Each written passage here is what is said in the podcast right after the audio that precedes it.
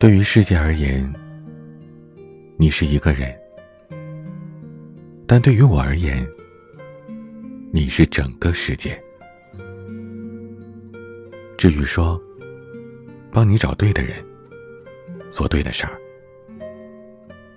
我是恋爱成长学会的彼岸，欢迎收听《至于说》。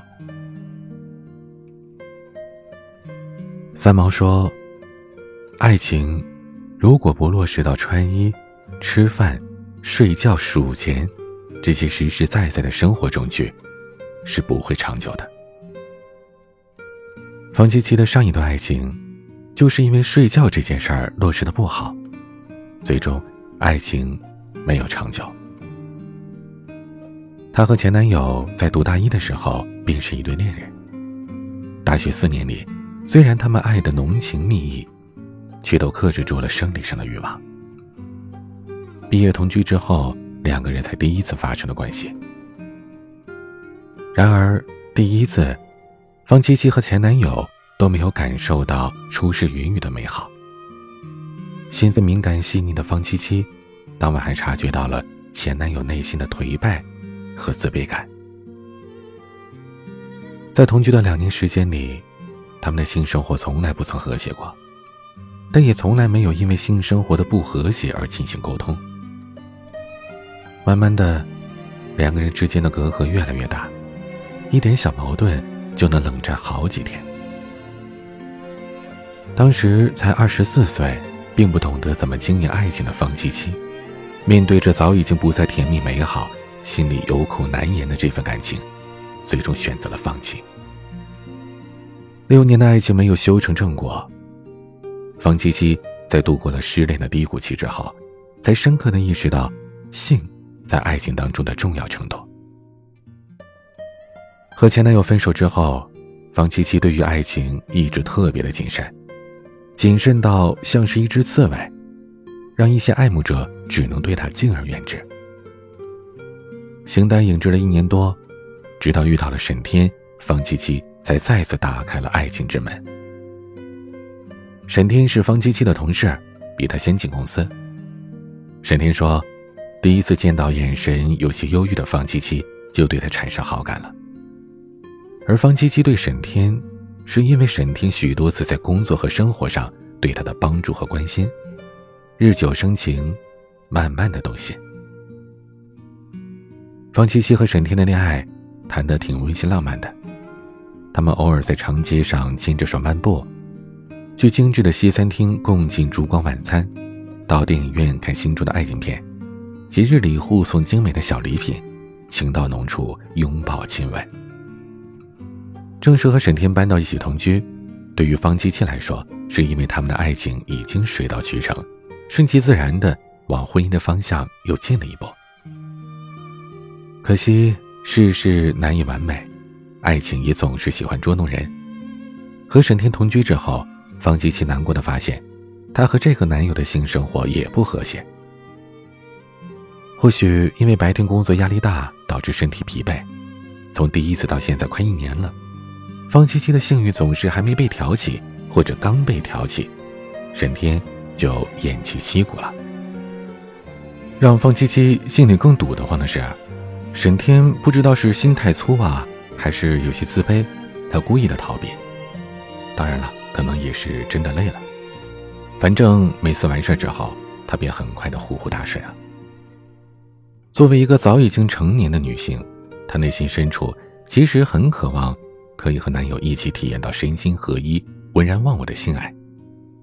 但是沈天的床技和态度，让她觉得他们的性生活就像是一场短暂而乏味的机械运动，一场相互的敷衍。因为体验不到性爱的快感和美妙，在性生活方面又一直保守被动的方七七，对待性生活是越来越冷淡，她男朋友也是越来越匆匆的完事儿了。同居快一年的时候，被父母催婚的沈天。开始和方七七谈结婚的事儿。这段爱情能修成正果，方七七本应该开心才对，但是，她却丝毫开心不起来。只要沈天谈起结婚，他总是找借口说最近工作忙，过些时候再谈。但他知道，结婚与否这个决定总是要做的，他拖得了一时，拖不了一世。每天晚上躺在沈天旁边，听着他均匀的鼾声，方七七感到很失落、很矛盾、很纠结。不答应结婚吧，那肯定只能分手，但方七七不舍得。可是，和一个性生活不和谐的男人共度余生，方七七又觉得生活不应该是这样的。到底该怎么做呢？要如何启齿和沈天谈他们的床事问题，以及自己心里的真实感受呢？在十分挣扎和迷茫的时候，方七七偶然收听到了恋爱成长学会的节目，他添加了节目中小助理的微信，鼓起勇气向我进行了咨询。当我了解了方七七两段感情经历以及她和男友的一些相处的细节之后，我对她说：“你首先要对性有一个客观正面的认识，了解你们性生活不和谐的根源，然后再对症下药。”著名心理学家弗洛伊德说：“性是人类行为的基本动力。伴侣之间因为爱情的结合而产生性，因为性的养分让爱情更加甜蜜美满。所以，爱一个人就要爱他的身体，融入他的灵魂。如果对他的身体连一点迷恋都没有，那么两个人的爱情肯定也会随之消亡的。现代社会，特别是在大都市。”生存的压力大，工作生活的节奏都很快，再加上其他的一些心理因素，很多生理健康的男性在床事方面其实都会出现方七七两任男友的这种情况，就是持久力不够。弗洛伊德在《性学三论》和《爱情心理学》一书当中也提到了心理性阳痿这种现象。心理性阳痿呢，是指男性的性器官。在性行为开始之前和之后都是健康的，是完全有着正常的能力。但是呢，在性行为进行的时候，他也有极强的纵欲心理，只是性器官不肯合作。在弗洛伊德看来呢，就好像是女方的某些反应压制了男性的机能，男性虽然有着兴趣，但身体做不到，心有余而力不足。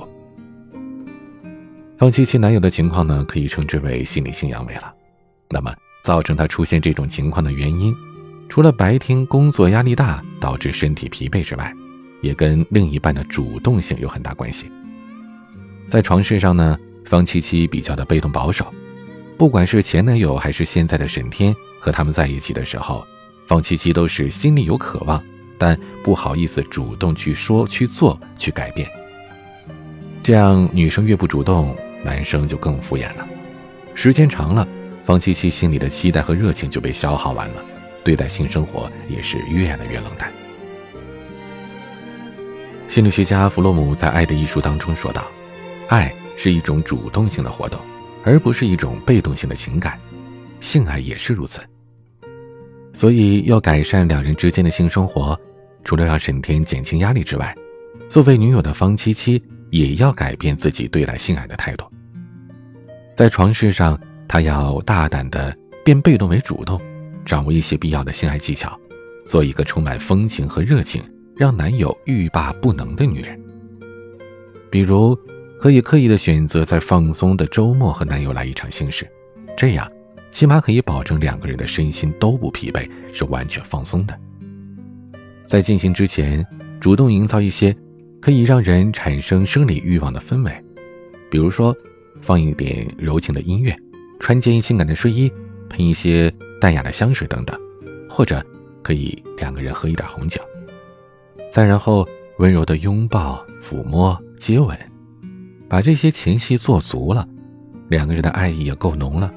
女生在一改往日完全被动的状态，大胆的主动出击，并且可以尝试在过程当中和男友说一些平时羞于说出口的肉麻的情话。当局面。由女方来掌控，男方没有消耗体力的享受一番之后，他的雄性征服欲就会激发出来，进而反手为攻，变被动为主动。在这样的过程当中，男女双方主动被动的角色可以随时的互换。女方呢，既要懂得做个女汉子，也要学会做个软妹子，这样男方的持久力才会增加，双方才能够都得到满足和幸福。听了我给出的建议之后，方七七虽然发了一个羞涩的表情，但她说呢，为了自己和男友的幸福，她一定会去听取建议，大胆的尝试。在一个周末的晚上，灯光朦胧，卧室里放着柔情的轻音乐，方七七放下乌黑的长发，穿着吊带超短蕾丝睡裙，全身散发着淡淡的香水味。他倒了两杯红酒，和沈天一边聊天一边慢慢对饮。一盏酒变脸红的方七七，一杯红酒下肚，脸蛋儿就像红苹果一般，让沈天有想咬一口的冲动。在沈天想要吻她之前，方七七借足先登，主动的吻上了她。夜如此的迷人，今晚的方七七更是动人。第一次，两个人都真正的体验到了水乳交融、身心合一的性爱的美妙。酣畅过后，幸福的抱着靠在自己怀里的方七七，沈天宠溺的说：“宝贝，你今晚好疯狂啊！”听着男友如此直白的夸赞，方七七满足的调侃了回去，说：“你也好疯狂啊！”沈天笑着说：“唯有你的疯狂能持续我的疯狂。”然后再一次的吻上了方七七甜美的唇。那个晚上，他们毫无心理负担，畅所欲言的谈起了性。双方第一次尝到了幸福的滋味之后，便很轻松的有了第二次、第三次。一个多月之后，方七七终于幸福的答应了沈天的求婚。性爱在伴侣的相处当中具有着极其重要的意义，是无法用精神或者物质来替代的。如果想脱离或者忽视性爱来构筑美好的爱情或者婚姻，是不现实的。男人在现实生活当中压力越大。越渴望通过性爱来疏解，而伴侣性感的穿着、妩媚的笑容、娇柔的声音、主动的亲昵，都可以提高性爱质量。当然了，有一个最重要的前提，性必须在爱的基础上，才能称之为性爱。科学的数据显示，百分之九十八的女人不会享受性，高潮靠装，欲望靠忍，尤其是两个人在一起时间长了，兴趣逐渐的淡化。甚至有百分之三十八的家庭都是无性婚姻。那么，究竟怎么做才能唤醒自己的性魅力，让对方越来越主动呢？两个人越来越亲密呢？添加我的私人小助理小露露的微信，拼音恋爱成长加上数字零幺五，让我们教给你私密技巧，懂得男人最爱的床上撒娇术，营造高质量的性爱，让他得到之后更爱你。愿爱情当中的男男女女都能享受到美好的爱情，美妙的性爱。我是您的恋爱成长咨询师彼岸。晚安